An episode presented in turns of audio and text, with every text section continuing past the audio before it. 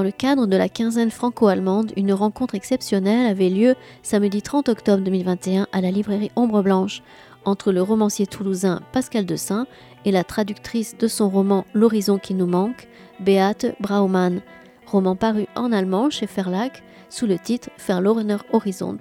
Bonne écoute.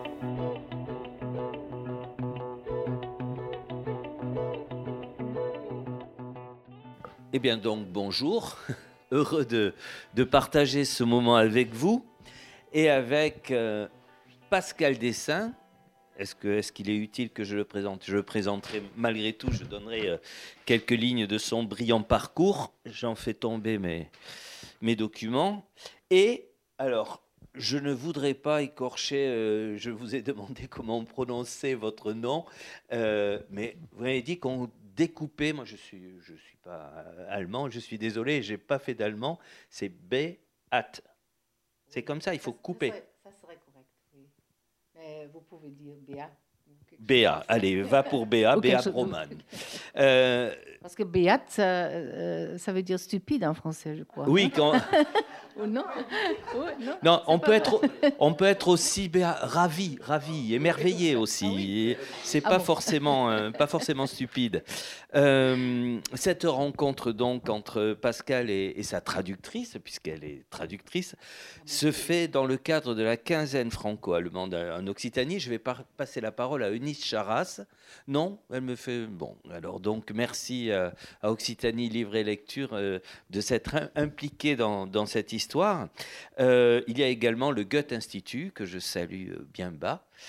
Euh, tout ce qui nous donne l'occasion de euh, voir le, travail qui peut exister, la collaboration qui peut exister entre euh, des traducteurs et, euh, des auteurs. Donc je vous ai dit quelques, traces du, parcours de Pascal, qui vit aujourd'hui à Toulouse alors qu'il est né à Dunkerque. Euh, ses romans ont été récompensés par le Grand Prix de la littérature policière, le Grand Prix du roman noir français, le Prix Mystère de la critique, le Prix Jean-Amila Mecker, je suis sûr que j'en oublie.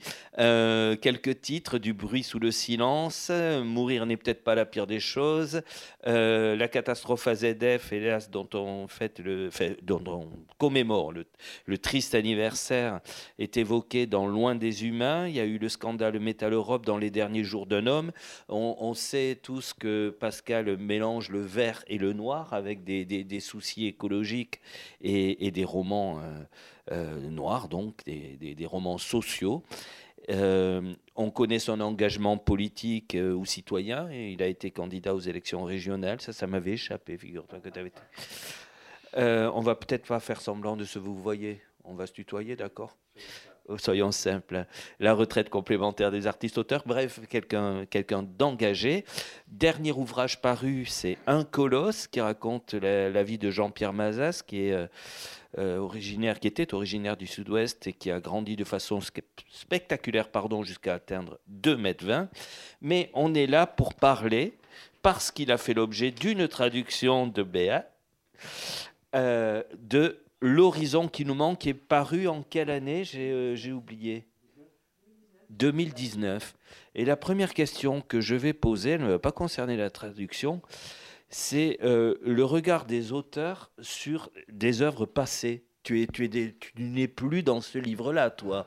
Euh, tu n'es plus dans ce livre-là. Je sais, tu, parce que tu me l'as dit, Oui. que tu es en train d'écrire autre chose, que tu as un bouquin de côté, etc. Enfin, bon, bref. Euh, quel est ton rapport avec les livres déjà publiés? Ah, ah c'est une, question. Euh, il m'effraie un petit peu. Euh, euh, non, c'est vrai.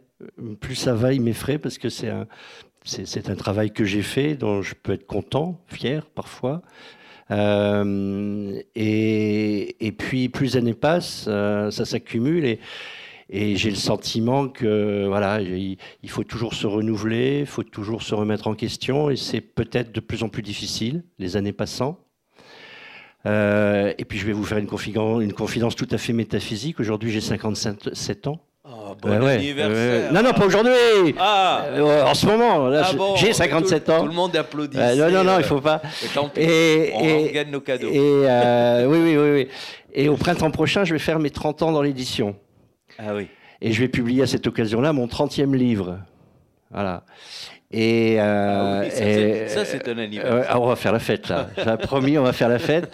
Euh, mais surtout, euh, je me dis, euh, bon, est-ce que je pourrais encore en écrire 30 je, pense, je pense pas. Dépêche-toi, dépêche-toi. Non, je pense pas. Non, c'est un rapport affectueux. C'est, surtout mais tu les... relis parfois Non, non, non, non. Bah, sauf parce que maintenant, je, je, je, pratique la lecture en plein air, lecture verte et vagabonde notamment. C'est une proposition que je fais un peu partout dans, dans la France, à emmener les lecteurs dans, la montagne, dans la colline, découvrir la nature et en même temps découvrir euh, mes textes, redécouvrir mes textes. Et c'est souvent c'est souvent à la demande, c'est-à-dire qu'il y a des gens qui euh, me disent Ah, mais relis ça. Euh, au bord de la Loire, il y a un mois, quelqu'un m'a demandé de relire Cruelle Nature. Alors j'ai ah, dit, ah, c'était pas mal quand même cette affaire-là. Euh, et, et, et, la semaine dernière, j'ai relu euh, Le bal des frelons et Loin des humains en Aveyron. Ah, que quand même. Oui, mais bon, pas entièrement, mais des passages. Donc voilà, de cette façon-là. Sinon, ça m'effraie un peu parce que euh, ça me donne trop de pression. Quoi. Voilà. Donc, je le redis, on va parler de l'horizon qui nous manque, qui donne un allemand. Alors là, là Béa, c'est vous qui allez le dire. le, le titre ce n'est pas le traducteur qui donne le titre. Ah, c'est l'éditeur. C'est toujours l'éditeur et c'est, oui, je, dois dire c'est dommage parce que Verloren Horizon ne dit pas la même chose que Horizon qui nous manque. Et pourquoi a-t-il choisi ça? Ça signifie Il quoi? manque l'action, il manque la personne euh, euh, dont, manque l'horizon. Pour moi, ce n'est pas, pas idéal ce titre, honnêtement. Très bien. Honnêtement. Alors. Quoi? Horizon perdu. Horizon perdu. La ah traduction littérale, c'est l'horizon perdu. D'accord. Mais ils ont horizon qui nous manque, c'est autre chose. Oh, on est bien d'accord. Mais ils ont toujours euh, certaines descriptions du layout. Du layout, ça, existe en France aussi, français. Oui. Euh, ils ont peut-être 15 euh, ou 16 lettres mhm. et plus ne va pas. Ah oui, oui, d'accord. Ils sont limités. C'est limité euh, typographiquement, c'est ça forme, La forme limite. Ouais, d'accord.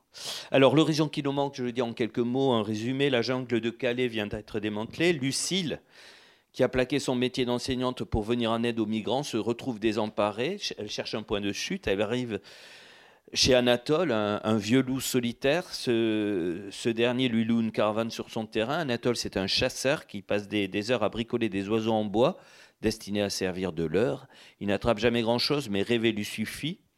Euh, c'est vraiment des, portraits humains. C'est un très, très, très beau livre. Je, suis très sincère en disant ça. Une étrange relation se noue entre la jeune femme et le chasseur solitaire. Euh, étrange relation euh, bouleversée par l'arrivée de, de Loïc, un gars qui a fait de la prison euh, un, impulsif et, on découvrira des choses. Mais au-delà même de, l'action, euh, on, est bien avec ces personnages-là.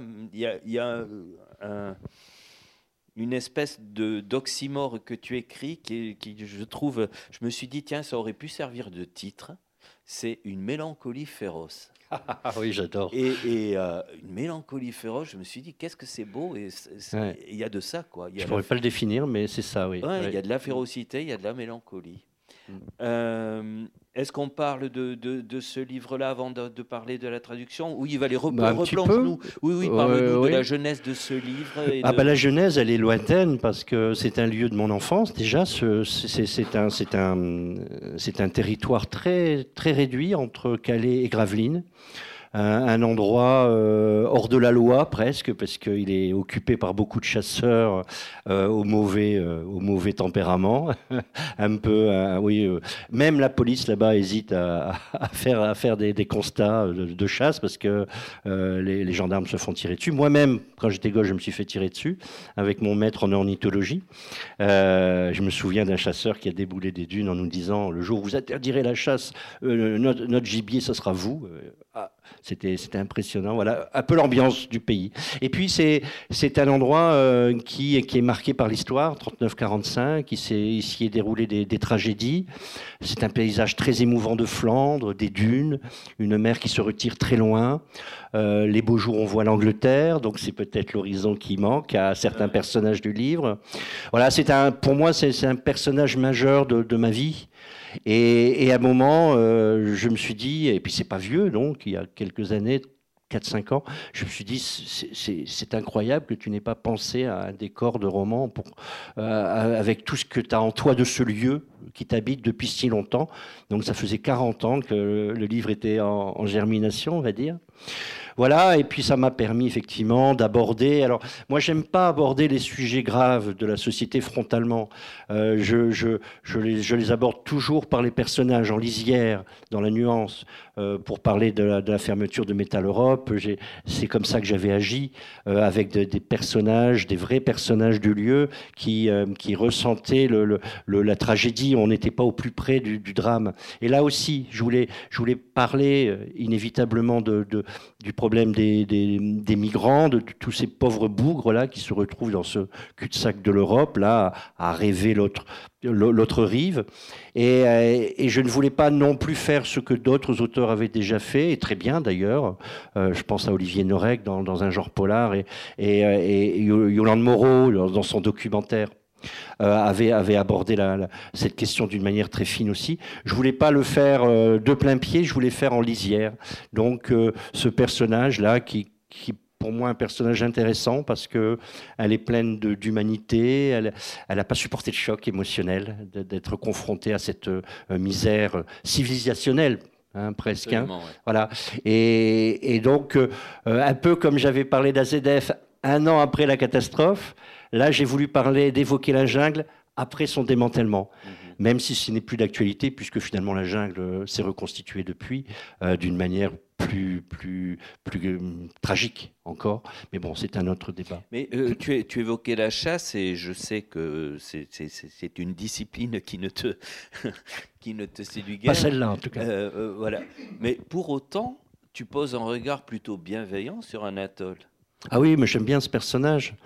Euh, mais même un chasseur aura, mon, aura ma sympathie si c'est un bel homme. Ouais, ouais. non, mais je veux dire par là, ce non, que mais... je déteste, c'est les autres chasseurs du livre qui sont des viandards ouais, et, et, qui ne qui, qui n'ont pas qui n'ont pas d'humanité, enfin aucune humanité.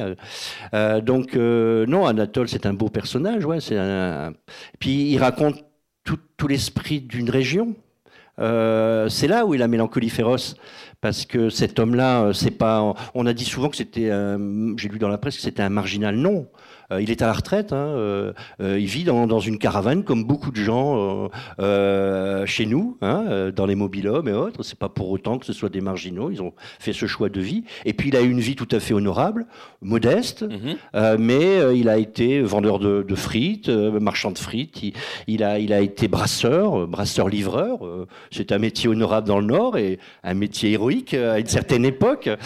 donc, donc c'est un, c'est un, c'est un homme qui raconte une pas une souffrance sociale, une certaine modestie de vivre, euh, une certaine dignité de vivre dans un Nord qui fut prospère, qui ne le fut plus. Donc euh, il raconte les deux. Et, mais euh, mais c'est un beau personnage et puis c'est un chasseur du dimanche. Ouais. Euh, oui, enfin, quand même, voilà. Oui, oui, oui, mais c'est pas, voilà, c'est pas, c'est pas les, les, chasseurs que j'ai connus, quoi, les, les, vilains chasseurs. Bon, on va passer à, au travail de, de, de, traduction. On va commencer par un hommage, parce que sur le, sur le livre apparaît, apparaissent deux noms, deux noms de, de traducteurs. Alors, euh, je, je, peux le dire, c'est votre compagnon qui a disparu, hélas, euh, alors que vous étiez à la moitié de la traduction. Euh... Non, nous, nous, nous, nous, étions prêts. Ah, vous étiez prêt, presque prêts. Moi, j'ai terminé lorsque nous, nous sommes rentrés de Venise. Il est, il est décédé euh, en voiture, notre chemin dans la maison, lorsque nous rentrions euh, de une, Venise. Une crise cardiaque, ouais. il a eu, c'est ça? Pardon? Euh, Un infarctus, il a eu une un crise infarctus, cardiaque. Oui. Bon, ben, écoutez. J'ai on... terminé toute seule, je l'ai terminé toute seule. Mais euh, euh, Ronald Voilier, il était un, un, un, un, traducteur très populaire. Il a traduit euh, surtout des, des textes philosophiques.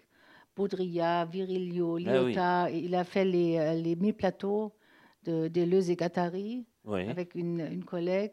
Il a traduit pendant 40 ans. Et moi, j'étais l'apprentie et maintenant, je, je suis vous traductrice. C'est vous, euh, c'est lui qui vous a entraîné dans oui, cet univers. Oui, oui c'est vrai. Oui. Bon, moi, moi j'ai passé un examen d'interprétariat de traducteur, mais c'était il y a 40 ans. et j'ai beaucoup bah alors justement, euh, ben, vous, et c'est la raison pour laquelle je ne suis plus très fluide en, parlant français. ça revient de ah plus en peu. on, on l'entend. Vous avez donc fait des études de langue et de littérature allemande et de sciences politiques. Oui. Hein, je, il, est, logique que je vous présente. Euh, donc, euh, vous avez évoqué vous-même vos examens d'interprétariat en anglais aussi et en français. Vous avez reçu le grade de docteur de philosophie en 1984 sur le sujet de la formation pour adultes. Oui. C'est là où vous avez rencontré Ronald Vouillet, non? Non. Ah non, non, Parce que comme vous avez cité quelques philosophes, euh, j'ai cru que c'était là. bon, ça ne me regarde pas. Euh, dans votre vie professionnelle, vous avez été professeur de lycée, directrice d'une université populaire, vous connaissez ça? On dit ça en, français? Une université populaire, euh, Volkshochschule. Nous, on passe à Michel Onfray quand on dit université populaire. Mais euh, rédactrice dans une agence de publicité, autrice vous-même, ce qui doit, on, en parlera peut-être, mais qui doit être sacrément utile quand on traduit des, des, auteurs, et donc traductrice. Euh, depuis 2018, vous avez traduit quelques romans noirs de français en allemand avec donc votre compagnon. Et et je voudrais savoir comment on se retrouve un jour avec le livre de Pascal dans les mains. Comment, euh, comment ça s'est passé? Euh, C'est la maison d'édition qui décide euh, quel livre soit, soit être traduit et quel livre non.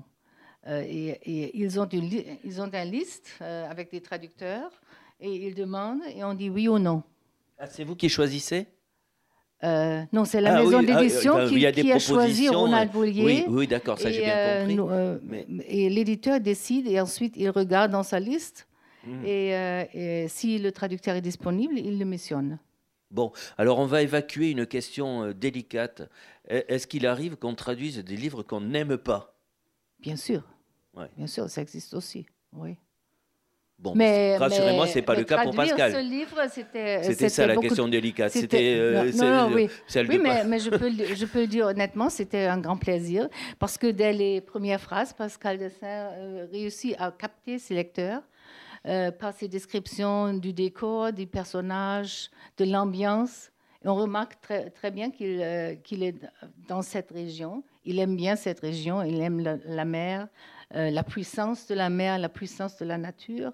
Et euh, nous avons bien aimé ça, oui. Et comment procède Et aussi, la, et aussi la, langue.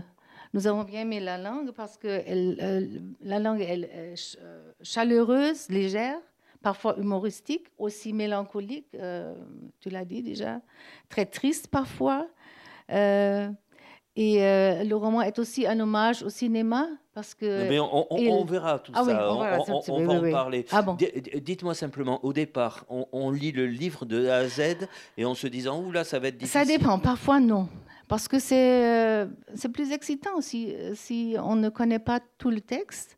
Euh, chaque, euh, chaque matin, tu dis, ah, aujourd'hui, je peux lire un peu plus fort, ah plus, loin. Et parfois, l'écrivain soi-même ne sait pas ce qu'il va, va écrire. Hein, dans les prochaines euh, phrases. Et on est peut-être influencé si on connaît tout le livre par avance. Euh, vous avez prononcé le mot ambiance. Euh, ça doit être le plus difficile à traduire, ça, non? Oui, c'est bien, c'est vrai. Il, faut vraiment, à part des mots, j'ai un peu préparé. Hein. Mais vous embêtez pas avec ça, enfin, comme, vous voulez, mais sinon. mais Oui, on, traduit d'une phrase, d'une phase à l'autre. Dans la première phase, on traduit mot par mot, presque précis. Mm-hmm. Et euh, la, deuxième phase, euh, on est un peu plus libre, un peu, euh, peut transposer la langue dans, la langue cible. Et il est, il est plus, plus important de, être, de connaître la langue cible, qui est normalement la langue maternelle chez un traducteur, que la langue étrangère dans laquelle on traduit. D'accord. Parce qu'il faut faire un texte qui se lit, qui, euh, qui, est, et qui, est, qui est quand même le style de l'auteur. Il ne faut pas écrire soi-même. Il faut contenir le style de l'auteur, il faut contenir euh, ce qu'il qu'il voulait dire, peut-être on le remarque. Oui, mais quand même, il y a un style, malgré tout, du traducteur. Je suppose que si on avait pris le livre de. Enfin, je suis même sûr, on aurait, on aurait pris le livre de, de, Pascal, on l'aurait confié à quelqu'un d'autre, ça aurait donné. Une... Peut-être, oui. Sans doute. Certainement, oui, mais. mais... Pascal, euh, c'est pas la première fois que tu es traduit. Et tu as été traduit en d'autres langues que l'allemand euh, Oui. Je dis pas de bêtises. Euh, oui, oui, oui, oui. Quel est ton regard là-dessus? D'abord, est-ce que tu lis assez bien l'allemand eh Non, je peux, bah non. Là, je ne l'ai pas fait encore, mais en général, je fais lire les traductions à un moment ou à un autre euh, pour avoir le, ressenti. Donc j'ai une amie là qui normalement doit, doit, le lire et qui va même le faire étudier dans sa classe d'allemand, les profs d'allemand. Et donc je suis très honoré, elle va, elle va, se, elle va se reposer sur ce texte euh, dans sa classe, donc c'est formidable. Euh, bon, D'abord, je suis très troublé à chaque fois, hein, euh, agréablement ou pas. Euh, j'ai été traduit en italien, en arabe, en espagnol et en allemand trois fois. C'est le troisième livre en allemand. Euh, le deuxième sérieusement, on va dire, parce que le premier c'était l'aventure du poulpe. donc c'est plutôt la collection que l'éditeur traduisait, c'était pas un auteur. après, j'ai été traduit par Distel Littérature Verlag pour Loin des Humains.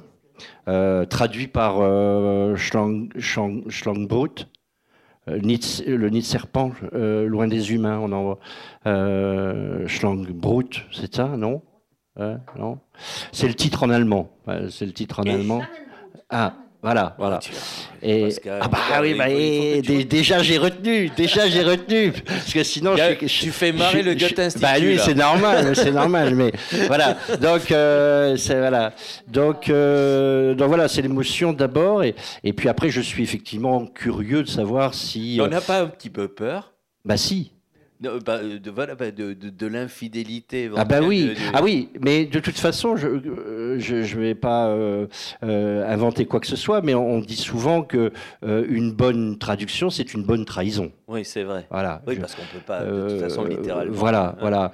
Et, et, et, moi qui suis complètement béotien en langue étrangère, complètement nul, et qui pourtant lit beaucoup de littérature étrangère, j'ai même en tant que lecteur ce, ce, ce, ce trouble inconscient c'est-à-dire que de, ce sentiment que de passer à côté parce qu'il y a la trahison. Mais d'un autre côté, de la confiance pour le traducteur, me disant que avec tout l'amour qu'il a pour la littérature et pour l'auteur peut-être, euh, il, a, il, a, il a été le plus, le plus fidèle par l'émotion, par la, sensibilité. Euh, voilà. Moi, je sais que j'ai. Là, on n'a pas eu le contact quand on a travaillé ensemble, mais sur le précédent livre en allemand, euh, la traductrice, dont j'ai oublié le nom, voilà, m'écrivait régulièrement pour avoir des précisions sur, sur le sens des mots. Voilà. Euh, c'était une, de mes questions. Euh, effectivement, est-ce qu'il y a eu collaboration Non, il n'y a pas entre nous, non. mais ça a été très vite aussi. Hein, voilà. Et, et, j'ai eu beaucoup de relations avec ma traductrice italienne, là pour le coup. Et dans les deux cas, alors bon, je, je, je alors c'est très curieux la vie. Dans les deux cas, c'est des traductrices qui avaient aussi publié, euh, traduit d'autres auteurs français. Et, euh, et, notamment Jean-Claude Izzo, Thierry Jonquet, aussi bien en Italie qu'en Allemagne. Du beau monde. Du beau monde. Et, euh, et les deux traductrices me disaient que j'étais plus difficile à traduire. Ah oui? Oui. Plus difficile à traduire parce qu'il y a chez, dans, chez moi tout ce qui ne se dit pas, ce qui ne s'écrit pas, ce qui est en creux. Eh ben, ces, fameuses ambiances. Voilà. Et, c'est moins simple à ah traduire. C'est moins simple que, à Est-ce que, Béa, est-ce que le fait d'être autrice vous-même et d'être auteur vous-même, ça, c'est un atout c'est peut-être plus facile parce qu'on a, euh, euh, on aime euh, s'occuper d'une langue. On aime la langue, on, aime les, jouer avec des mots, chercher des solutions. Il y a parfois, surtout entre français et allemand, il y a des différences. Par exemple, en ce qui concerne les temps, vous, en français, vous, vous, vous, utilisez le passé composé. Mhm. Et nous, en allemand, très souvent, il faut, il faut en faire imparfait, mais pas toujours. il faut toujours faire la décision. Ou bien euh, le pronom possessif est aussi un, problème. Parce que vous, en France, euh, euh, vous dites je parle avec ma. Non, il parle avec sa voix. Mhm. Et euh, nous disons, si c'est un homme, nous disons, il parle avec son voix. Et parfois, on ne peut pas, pas euh, on peut pas connaître, on ne peut pas savoir ce que l'auteur avait dit. Ah, S'il si, euh, parle d'un homme ou, d'une femme. D'accord, c'est moins genre. Il faut toujours, toujours faire attention au contenu. Et, et, et, sur et aussi les expressions. Il y a quelques, j'ai trouvé quelques exemples. Allez, donnez-les nous ces, ces, ces, exemples. par exemple, ça le gonflait. oui, ça on peut pas dire littéralement, oui. Non, mais il faut chercher euh, une expression allemande. Nous, nous, avons fait Das im der Kamm. Euh, gonfle, gonfler, c'est. Bon, je ne dois pas expliquer. Ou bien une autre, euh, c'était le truc avec Stalin. Stalin. Euh, qu'est-ce que tu as. Stalin, c'est une carte postale avec Stalin. La carte postale est Staline, vous dites Staline, oui. Et dans un, un frigidaire. Oui, sur le réfrigérateur, il y a un, et il a dit, un, euh, portrait de Staline. Que Staline est, euh, est entouré, entouré par des aimants. Et eh oui, sur Mais le frigo, aimant, oui. en, en, allemand, aimant, euh, ça dit magnet. Mais si, ouais. on, si on dit la phrase exactement comme ça, en allemand, ça ne dit rien du tout. D'accord.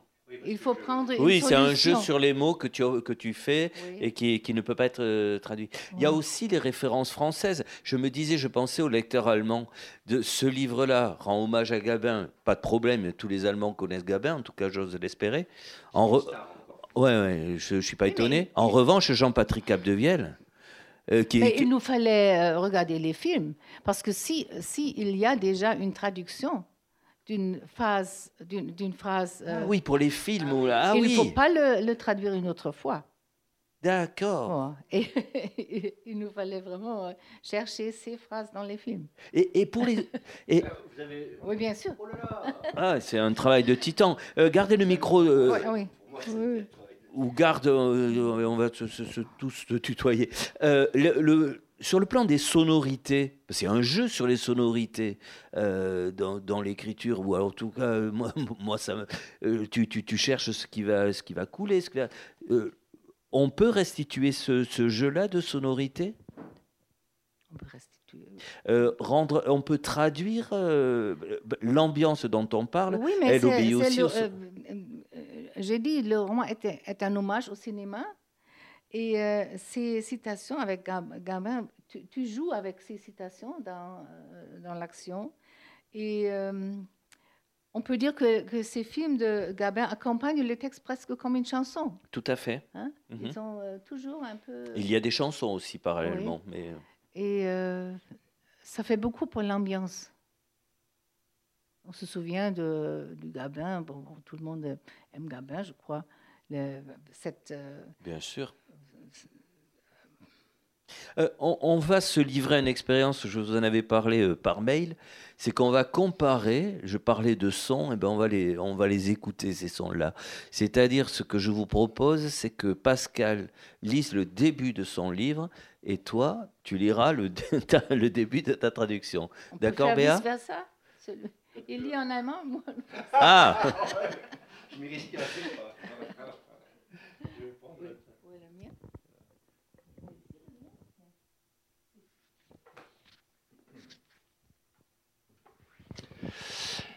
Alors on a décidé de commencer par le commencement. L'impatience d'Anatole. Le soir, souvent, Anatole sortait ses oiseaux, ses oiseaux mal fichus, sculptés avec un ciseau émoussé d'une pièce dans le bois flotté, puis peints dans des couleurs franches, peu réalistes, mais il en avait l'espoir trompeuse. Alors qu'un jour je m'étais moqué, il m'avait renvoyé Tu aurais des certitudes, toi? Non, à part celle d'être prise en tenaille toujours entre un mâle et un autre. Alors les choses, à commencer par mes oiseaux, peuvent bien être comme je le veux, et ce n'est pas un drame si ça tient beaucoup à ma maladresse. Anatole y mettait tout son cœur, mais aucun de ses oiseaux n'était gracieux. Ses courlis ressemblaient à des hérons, ses vanneaux à des pigeons. Il avait insisté, affirmant que ça ne comptait pas la beauté. Ce n'était pas la longueur du bec ou la couleur du croupion qui attirait les vrais oiseaux, mais une allure, ni plus ni moins, qui rassurait. Il ne semblait pas pourtant que beaucoup de migrateurs se laissaient berner. C'était une période de l'année à fort coefficient de marée. L'ouverture de la chasse était pour bientôt. Anatole se préparait. Il fichait ses aplants dans le sable, les contemplait un petit moment, puis se tournait vers la mer, qu'il ne voyait pas toujours. Cette mer se retirait si loin, parfois, que l'on pensait que même en courant à perdre haleine, des heures, une journée entière, on ne pourrait jamais atteindre les vagues qui se confondaient longtemps avec les brumes de chaleur. Preuve que la mer existait encore, continuait à passer ferry et cargo, les grands bateaux se découpaient sur le ciel nébuleux, ils se croisaient, paraissant alors glisser non sur l'eau, mais à même l'estran au milieu des chars à voile et des gens à cheval. Belle, spectaculaire et effrayante illusion. À marée haute, la mer reprenait tout le vaste espace, mais sans s'élever beaucoup, si bien que l'on pouvait encore s'aventurer, à pied sur des centaines de mètres, comme marchant sur l'eau, sans être mouillé au-dessus du mollet. À cet instant, la silhouette d'un verrotier allant à sa pêche rapetissait sur le sable qui luisait. Il se diluerait dans la brume et les vagues. Quand il ne sortait pas ses oiseaux bricolés, Anatole s'enfermait dans le garage. Dans la hiérarchie des chasseurs, Anatole était au plus bas de l'échelle. Il était condamné à chasser sur la plage. Il ne rêvait plus de posséder un jour une hutte enfouie dans le sable, une belle hutte avec ses pièces d'eau, où viendraient se faire oxyre des canards épuisés, un canard, même une sarcelle, c'était plus gras qu'un chevalier ou une barge. Désormais, Anatole faisait donc contre mauvaise fortune belle œuvre. Chaque année, il s'y remettait avec ardeur, par besoin, plaisir, mais aussi, assénait-il, souci de justice sociale. Pas de raison qu'on le prenne tout à fait pour un pleutre. La plupart des chasseurs de plage utilisaient un simple paravent qui résistait mal aux éléments.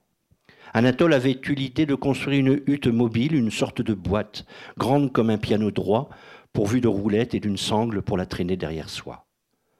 Parvenu à l'endroit choisi, il ouvrait la boîte, qui avait bien sûr une meurtrière, éparpillait ses oiseaux mal fichus, puis attendait, bien protégé du vent. Au fil du temps, il avait apporté certaines améliorations, ajoutant notamment de petits compartiments afin d'y ranger ses cartouches, quelques outils, son casse-croûte et de la bière. Ce dispositif était lourd, pénible à manœuvrer dans le vent et le sable mou, mais il faisait plus riche. Anatole espérait être fin prêt. En attendant l'ouverture, il travaillait à l'abri des regards. Il découpait, sciait, rabotait, clouait ou vissait. Il remplaçait ici une planche, dérouillait là une charnière. L'humidité et le sel rongeaient bois et métal. Il donnerait bientôt à tout cela un bon coup de peinture camouflage. Quand il en aurait fini et ouvrirait les portes du garage, ça serait un spectacle. Super, vraiment super. Alors je ne sais pas si vous souhaitez lire toute la, totalité de cet extrait, mais on va au moins découvrir euh, le, début. Et si tu remarques qu'il y a une erreur, euh, ah Pascal, tu... tu...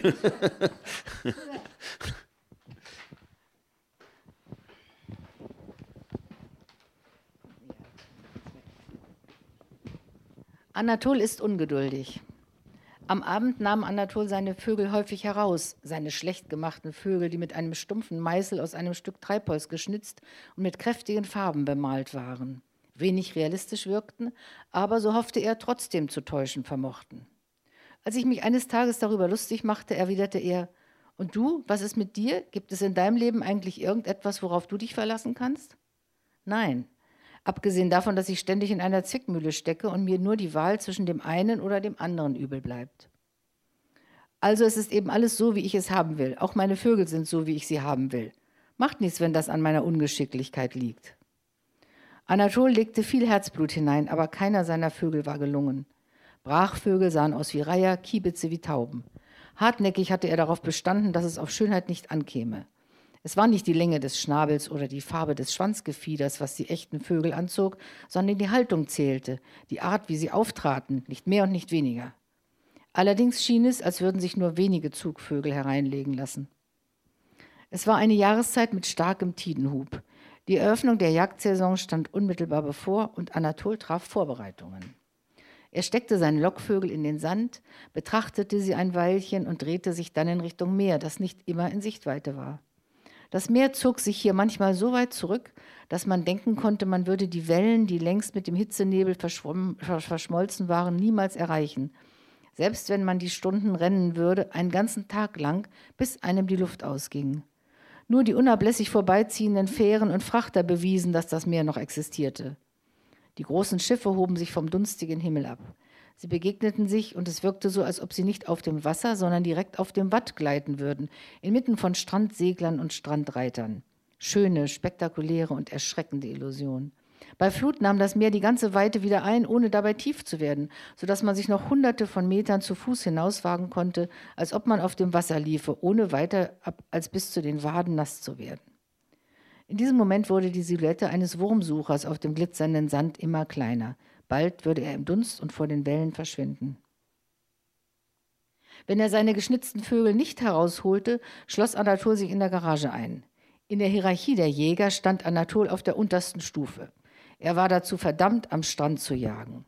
Er träumte nicht mehr davon, eines Tages eine in den Sand eingegrabene Hütte zu besitzen, eine schöne Hütte mit einem Teich, auf dem sich erschöpfte Enten abknallen ließen. Eine Ente, sogar eine Knäkente, war fetter als ein Strandläufer oder eine Schnepfe. Von nun an stemmte Anatol sich mit guter Arbeit gegen das böse Spiel. Jedes Jahr machte er sich mit Inbrunst wieder ans Werk, aus Not, aus Vergnügen, aber auch, wie er nachdrücklich behauptete, aus sozialer Gerechtigkeit. Es sollte ihn bloß niemand für einen Jammerlappen halten. Fast alle Strandjäger benutzten einen einfachen Schutzschirm, der den Elementen schlecht trotzte. Anatol war auf die Idee gekommen, eine mobile Hütte zu bauen, eine Art Kasten, ungefähr so groß wie ein Klavier, auf Rädern und mit einem Riemen ausgestattet, damit man sie hinter sich herziehen konnte. Am Ort seiner Wahl angekommen, öffnete er den Kasten, an dem eine Schießscharte angebracht war, verteilte seine schlecht gemachten Vögel und dann wartete er, gut geschützt vor dem Wind. Im Laufe der Zeit hatte er einige Verbesserungen vorgenommen, vor allem kleine Fächer eingebaut, in denen er seine Patronen verstaute, etwas Werkzeug, einen kleinen Imbiss und Bier. Diese Konstruktion war schwer, bei Wind und dem feuchten Sand mühsam zu bewegen, aber sie machte was her. Anatol hoffte, bald fertig zu sein. Während er auf die Eröffnung der Jagd wartete, arbeitete er, ohne Blicken ausgesetzt zu sein. Er schnitt, sägte, hobelte, nagelte oder schraubte. Er setzte hier ein Brett, entrostete dort ein Scharnier. Die Feuchtigkeit und das Salz zerfraßen Holz und Metall. Er würde dem Ganzen noch einen schönen Tarnanstrich verpassen. Wenn er erst damit fertig wäre und die Garagentüre öffnete, na, das würde eine Show geben. Merci, merci beaucoup.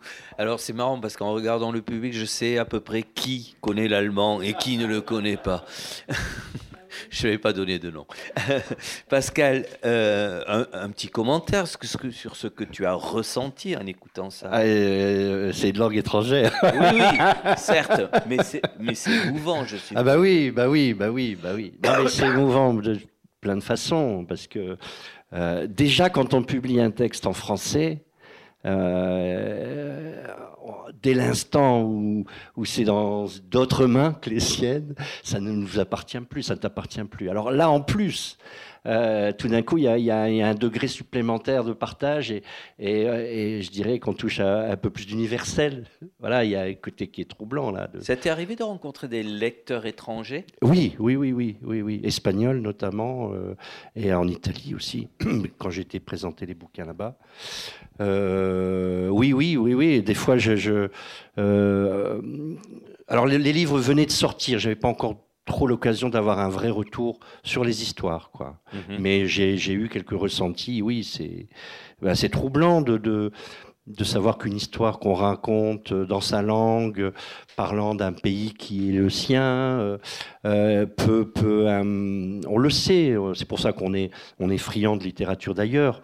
Euh, on sait que dans toute littérature, il y a une part universelle, humaine, mhm. qui nous parle. On, on, c'est pour ça qu'on est par ses goûts, euh, ému par euh, la littérature asiatique ou sud-américaine ou américaine ou, africaine. Enfin, donc euh, il c'est, ça la force dans les littératures, c'est sa part universelle. Donc voilà.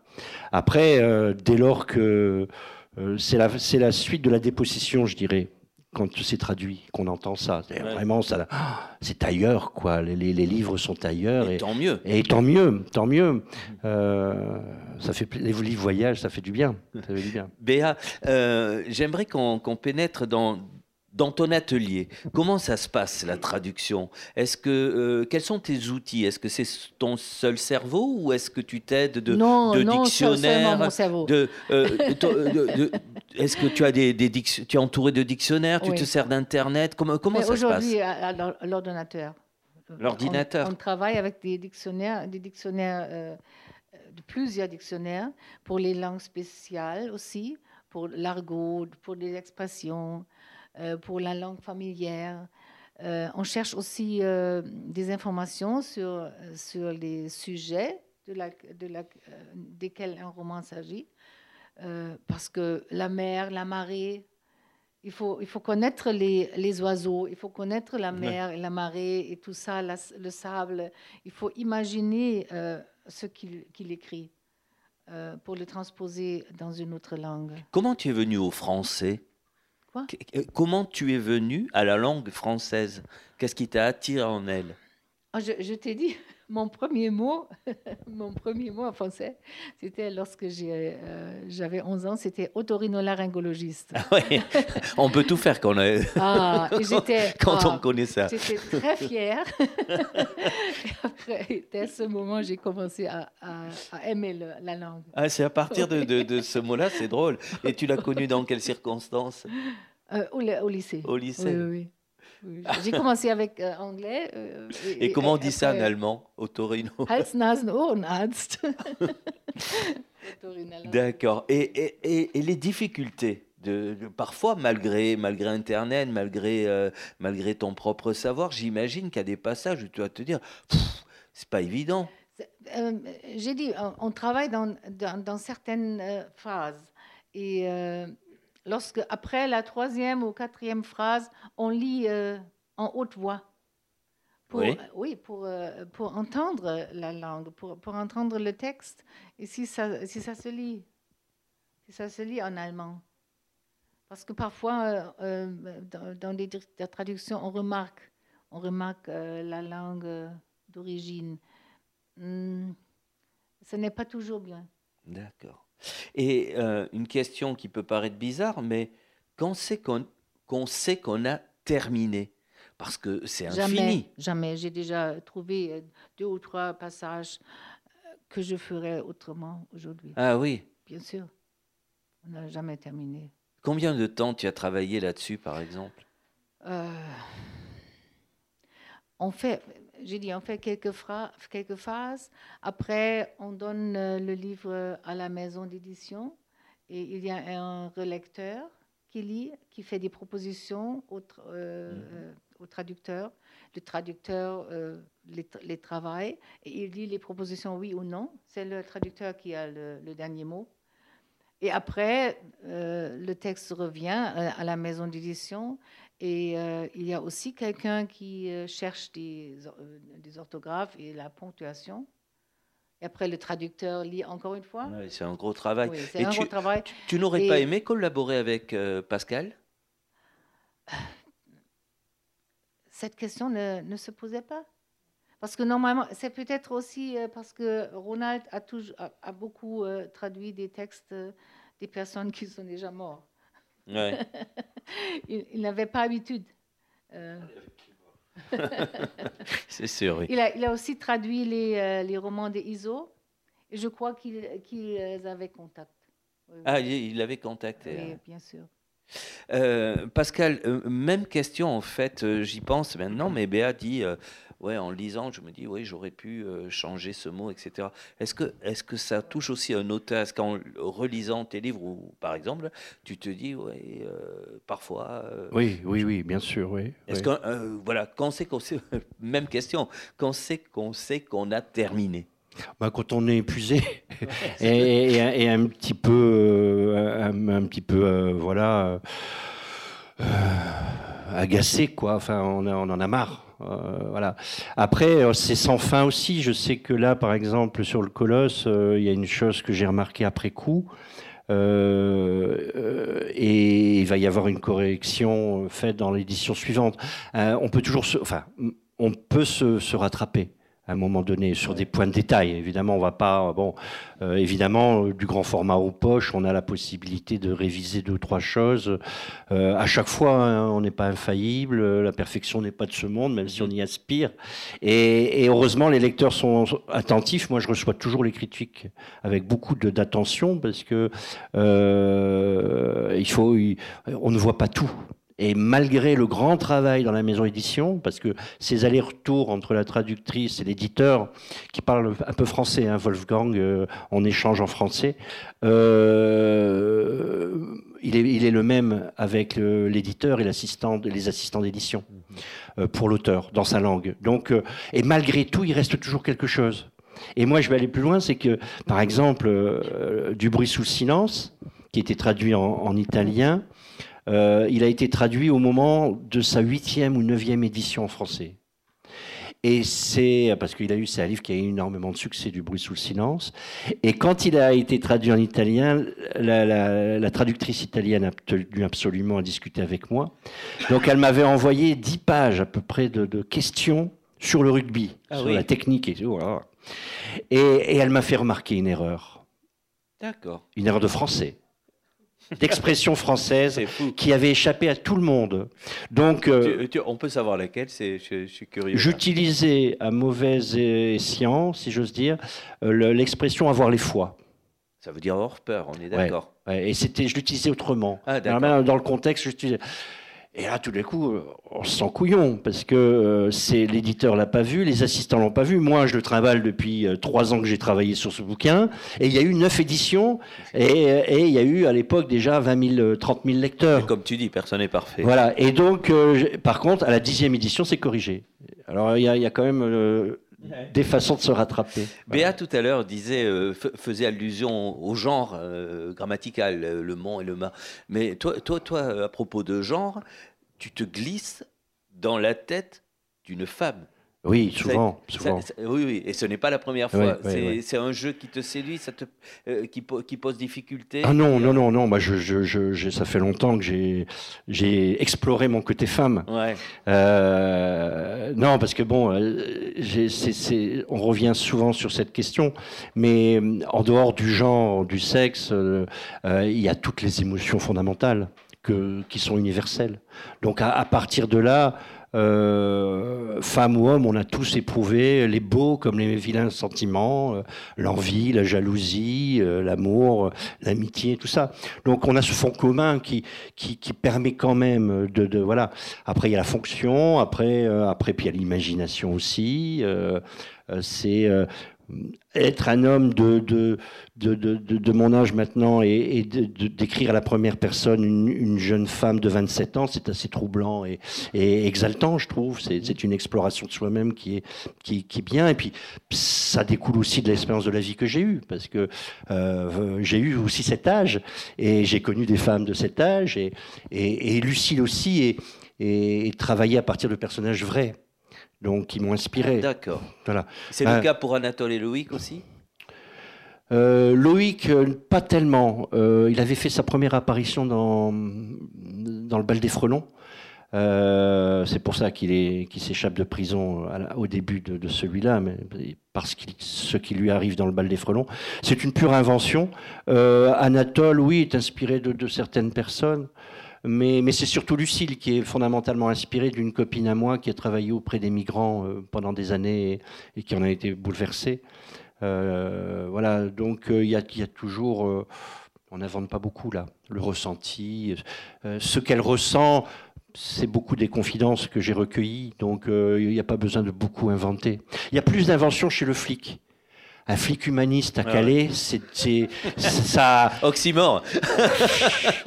Mais il y en a, je pense. Je ne vois pas tout en noir. moi, je, moi, pour moi, il y a d'immenses nuances de gris. C'est pas blanc ou noir. Je pense qu'il doit. Je pense qu'il doit y avoir des, flics suffisamment humanistes à Calais pour éviter le, pire. Parce que mhm. Voilà, c'est une affaire d'équilibre, mais le climat n'est pas bon et puis ils ont des directives, donc euh, eux, c'est la main de, la, main du pouvoir. Donc euh, voilà. Béa, je crois que vous avez des choses à dire. Je vois consulter les notes. Non? Je, voudrais dire sur les personnages, je, trouvais il, euh, on reste un être humain. même si, si on n'est pas, comme, comme tu dis, euh, toujours dans la, dans la, euh, la, euh, caricature. Non, non? Le... dans le, vrai côté de la loi. Oui, du bon, ah, oui. bon côté. Oui, bon. d'accord, oui, je, vois ce que vous voulez dire. On, reste un être humain avec des émotions, de l'empathie, de, de, la douleur. Et même si on ne fait pas plus, plus part de la société, on veut être part de la société. Et ça, on remarque ça dans, ce roman, je, trouve, avec les trois personnes. Ils veulent être, euh, avoir un cœur. Ils ont peur de, perdre leur cœur. Tu, as, tu, as, dit parfois. Euh, oui. Euh, la presse en a. Je, dis, le soleil ne brille pas, pour tout, pas, partout, mais il y, a, il y, a, quand même un peu de lumière dans ah le. Oui, oui, hein? oui, bien sûr. Oui. oui. Mais euh, le personnage de Loïc, oui, il est attachant. Il était détestable dans le bal des frelons. Euh, je vous invite à le redécouvrir. mais, euh, mais, là, mais là, je voulais développer une, une idée, c'est la, la question de la rédemption. Est-ce que c'est possible euh, Parce que avant d'être un, un, criminel, un petit criminel, parce que c'est un, gars qui, qui braque les, les pizzaiolos, qui, voilà, je veux dire, c'est, il va, il va. J'en ai connu comme ça. Hein. Quand j'étais adolescent dans le Nord, j'avais quelques copains vilains garçons qui qui braquaient des stations-service en 204 ah ça avait une certaine grâce, on était, ça faisait très années 70, film de sauter, etc. Euh, aujourd'hui, euh, c'est des mecs en mobilette qui braquent des Lidl. C'est moins glorieux et ça montre à quel niveau on est tombé. Et, et c'est beaucoup de souffrance à la base dans tous les cas. C'est ce que je voulais montrer à travers Loïc, c'est-à-dire qu'à la base, c'est quelqu'un meurtri, quelqu'un de me maltraité dans la famille et par la société. Et, je voulais développer à travers lui l'idée du, rachat. Est-il possible Quand il arrive dans cet univers incroyable avec Anatole et tout, il veut se racheter. Il, veut être peinard. Il, presque. Presque toujours, il dira, il dira presque tout le temps, parce qu'il sait que tout à fait c'est pas possible. Et à un moment donné, le dérapage, il est inévitable. On est, on est ramené à, à, sa misère, mais une misère globale, à la fois une misère euh, euh, matérielle, mais là il s'en fout parce que il, peut braquer, mais une misère émotionnelle qui, est terrifiante, qui, qui est inquiétante dans notre société aujourd'hui. On a parlé de cinéma tout à l'heure à propos de Gabin. La presse a parlé et j'avoue que je, suis plutôt d'accord avec elle, ah. de Ken Loach. Ah oui, oui, il y a ça, ouais. tu t'y retrouves là-dedans? Ah bah oui, c'est un des plus bels hommages qu'on peut me faire. Il y a même un, journaliste, euh, Philippe Manche, du Soir de Bruxelles, qui a parlé de celui-là et du précédent, qui est très lié à Un chemin s'arrêtera là. Euh, qui trouve à son écho dans celui-là, puisque le flic de l'horizon qui nous manque parle du livre précédent. Il a, il a dit que c'était un mi-chemin entre Ken Lodge et euh, Russell Banks. Alors imaginez, euh, le, cœur fait boum. tu as remarqué que de, tes livres là, ça me vraiment ça me saute à l'esprit maintenant. Euh, tu viens de citer le, précédent. Qui le chemin s'arrêtera là. Voilà, le chemin, l'horizon il y a, on y va tout droit, on y a, il y a toujours cette euh, loin des humains, on est toujours dans, dans, cette notion de, de, chemin, oui, justement. Oui, oui, oui, tu avais remarqué? Ah ben c'est fait exprès. ah non, non, non, mais... Ah, si. tu, attends, tu as fait exprès de faire des titres en, qui se répondent, oui. En, écho. Ah bah, par exemple, ah, c'est une démarche pas si banale, euh, Pascal. Ça te semble évident, mais euh, euh, oui, bah parce que j'avais un projet global au début. Alors, je savais pas où j'allais dans toutes les directions, mais mais j'avais j'avais envie d'explorer des chemins. Ah, le terme de chemin, c'est un des plus beaux mots qui soit pour moi. Le chemin. Mhm. C'est là où tout commence. C'est là où où il y a tous les, toutes les émotions possibles, toutes les aventures possibles, le risque et le bonheur, la, joie et la détresse. Tout est possible sur un chemin. Et, et c'est vrai que même au début, c'est vous dire que je suis un peu pervers, quand j'ai fait ma première trilogie toulousaine, c'est une longue phrase. La vie n'est pas une punition, premier volet, à trop courber les chines, virgule, on y va tout droit. Ah. Donc, au début du projet qui s'est joué sur huit ans. Il y a du métatexte là. Ah, bah oui. eh ben oui, oui, Et le reste est à l'avenant. Le reste est à ah. l'avenant. Donc, euh, euh, c'est évident que, euh, par exemple, il y a une tonalité particulière sur mes, mes, mes, mes, romans d'inspiration nordiste. Ah, mais la tonalité. Voilà. Différente de la tonalité toulousaine, etc., Mais ça, un traducteur, par exemple, ça passe à l'as, le, ce jeu entre les titres. Ben, malheureusement, il ne peut pas traduire. souvent, il ne peut pas traduire plusieurs livres de même auteur. donc, euh. Euh, je me tourne vers vous. Si vous avez des questions, surtout n'hésitez pas à, vous manifester. Hein, parce que je, je vois hélas l'heure qui tourne. Béa, des choses à ajouter? On a parlé des difficultés, mais euh, parle-moi du plaisir qu'il y a. D'où il naît ce plaisir? Plaisir est toujours euh, s'occuper d'une langue. C'est beaucoup de plaisir pour moi et euh, de trouver des solutions euh, euh, qui me plaisent, qui me plaisent. Non. Oui, des solutions qui me plaisent, oui, ça. je m'en sortirais mieux que l'allemand, oui. oui. Donc c'est ça, c'est on est on est.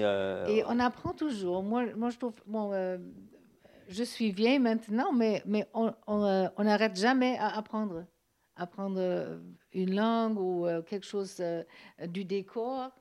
Euh, du mari, de la politique. Euh, euh, il, faut, il faut aussi rechercher des, autres informations si on traduit quelque chose. Ah oui, Et on apprend beaucoup de choses en traduisant.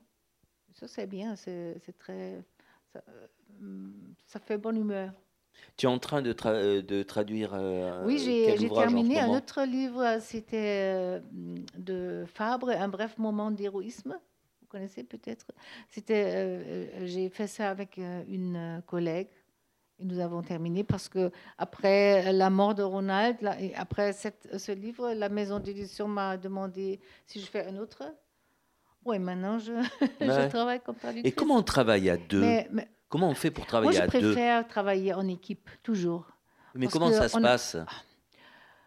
Oui, on fait, euh, l'une fait un, chapitre, l'autre un autre, et on, les échange et on en discute. Et euh, lorsqu'on a le style de l'auteur mhm. qui, vous donne la direction, ce n'est pas très différent. Les textes ne, sont, ne, sont, pas très différents. Et euh, chacun sait d'autres choses.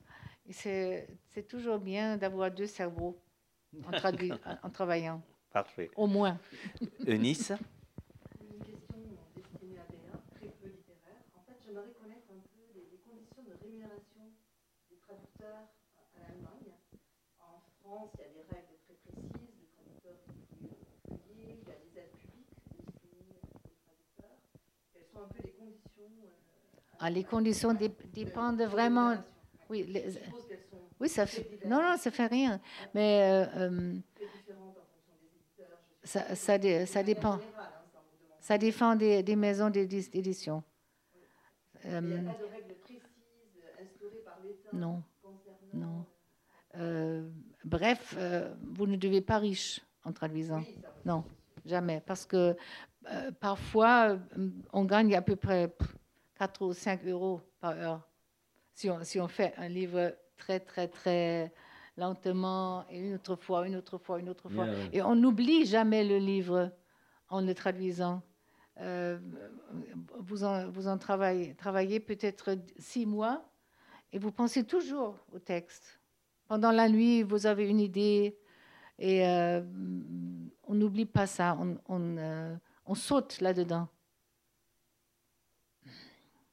Mais euh, si, si, un livre euh, un grand, est un grand succès, le traducteur gagne aussi un peu. Euh, c'est ce que j'allais demander. Il y a un pourcentage de, sur, sur les ventes. S'il se vend très bien, l'auteur en profite. Ce qui veut dire que vous suivez, vous suivez le destin des, des, des livres que, que, que, les. Non, c'est la confiance avec les maisons d'édition. Ouais.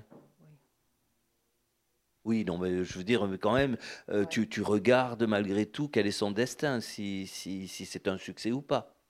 Oui, bien sûr. c'est normal, Donc, euh, il y aura un œil sur, euh, sur le livre de Pascal. oui, mais, mais, mais, je n'ai pas, je n'ai pas d'influence. C'est une excellente question, Pascal. La situation de la littérature française en Allemagne, de façon générale. Il faut le dire. Hein, faut le dire. Il faut le dire? Bah oui. La situation n'est pas bonne. Non. Euh, premièrement, les, gens ne lisent plus beaucoup. Et euh, oui, ça, ça, c'est. Et ils lisent euh, en, Allemagne. J'ai vu, j'ai vu la, librairie et c'est oh, merveilleux. Je ne connais pas si ça existe en Allemagne. Ah oui, on, parle d'ombre blanche, on est d'accord. Nous, avons beaucoup de romans euh, qui viennent d'Amérique et euh, les maisons, maisons d'édition euh, achètent les droits, les droits d'un livre qui, qui, était déjà un succès dans le pays d'origine. Mhm. Ils achètent les droits, ils, ils, le traduisent très vite avec des non, non, non toujours avec des des traducteurs qui, euh, qui, travaillent très lentement à la maison, mais aussi avec des, des machines ou avec. Euh, euh, Donc, Pascal, tu es un privilégié, en fait. Bien sûr. Sur, oui, je pense. Et, mais pour en ajouter, il n'y a pas la loi, il n'y a pas l'équivalent de la loi langue en Allemagne. Ah oui, du prix unique du livre. Le prix unique du livre. Nous, nous, la littérature est soutenue euh, grâce à Langue et les librairies existent en, France. Voilà, et cette diversité vient aussi de là. L'autre jour, une petite anecdote. Je vais vous dire un sentiment que j'ai eu euh, un peu d'agacement pendant un festival. Euh, c'est vraiment une parenthèse. Et c'était la veille des dernières élections. Donc c'était quoi? C'était les, les, régionales. Et Parmi les auteurs à table, il y avait les auteurs de polar. Euh, je pensais encore naïvement que les auteurs de polar engageaient tout, voté, etc.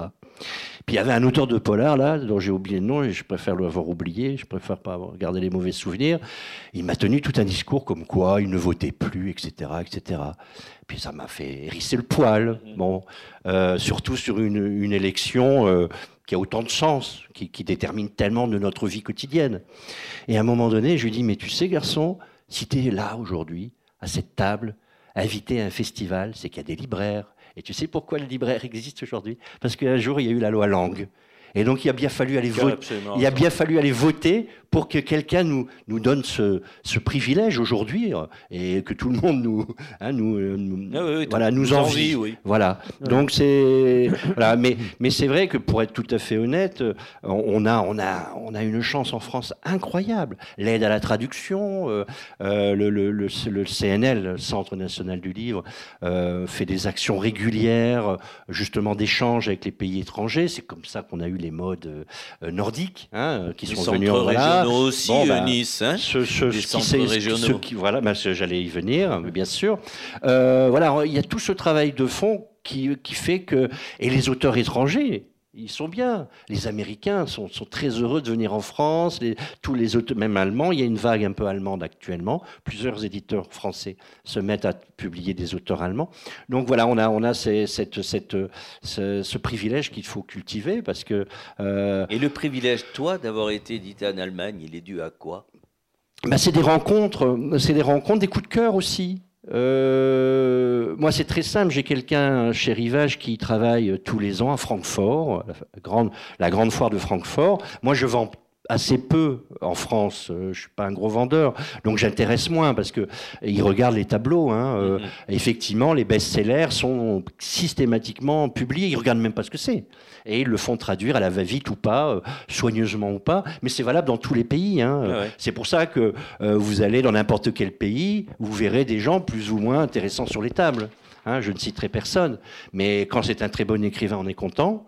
Euh, mais des fois, souvent, euh, la littérature française traduite à l'étranger, euh, c'est uniquement lié au fait qu'ils sont bien vendus en France. Donc on aura les Marc Lévy, les Musso, euh, euh, les Z, etc. Bon, non, je plaisante à moitié. Mais voilà. on a compris. Voilà. Non, mais donc voilà. Donc c'est le fait, le fait du hasard. Il se trouve que loin des humains. Alors si j'ai, ah si si, je vais vous raconter quand même.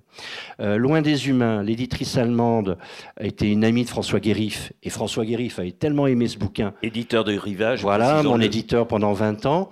Et il se trouve que ça se passe aussi simplement que ça. Ce soir-là, il parle de mon livre à, l'éditrice allemande. Et, la chose étrange, c'est que c'était le deuxième volet d'une trilogie. Et que malgré tout, elle a publié ce livre-là. C'est chouette. Bon, voilà.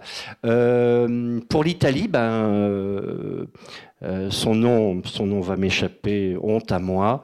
Il n'est plus de ce monde. Cet homme était un, était un, un fan de romans noirs français. C'est pas si courant. Donc il avait publié Manchette, etc. Et il se mettait un point d'honneur de, de, de, de, publier les, les, les, nouveaux français. Donc c'était dans les années 90. J'ai eu la chance qu'il adore mon travail. Ah, son nom j'ai honte. Voilà. Et puis en arabe, alors ça a été rigolo. C'était très rigolo parce que euh, à ce moment-là, j'avais fait envoyer spécial, j'avais fait plusieurs grosses émissions, à la suite de quoi j'avais été invité partout dans le monde. Et, j'avais été donc invité à Amman par euh, le, directeur du centre culturel d'Amman. Et j'avais été aussi invité à Beyrouth. Alors ça tombait bien, on avait fait, euh, on avait fait le tir groupé. Et quand je suis arrivé à Amman, le directeur, François-Xavier Adam, là pour le coup je me souviens bien, euh, il me dit, je t'ai fait inviter pour une causerie, mais surtout j'aime tellement le, le roman noir français que je veux te faire traduire en arabe. Voilà, cadeau. Voilà. C'est, ça ne, pour des gens comme moi qui ne sont pas des gros vendeurs, ça ne peut se passer que comme ça, euh, au feeling. Des coups de cœur. Voilà, voilà. voilà. Euh, je vois l'heure. Ce que je propose, c'est que les, les autres questions, s'il y a question, se passent autour des, dédicaces, puisque Pascal est à votre disposition. Béa, elle ne veut pas signer. Elle m'a dit un traducteur, ça signe pas. Bon. Toujours l'auteur qui signe. Bon, par contre, ça se remercie en traducteur. Merci beaucoup. Merci. Et merci à toi, Pascal. Merci, Pascal.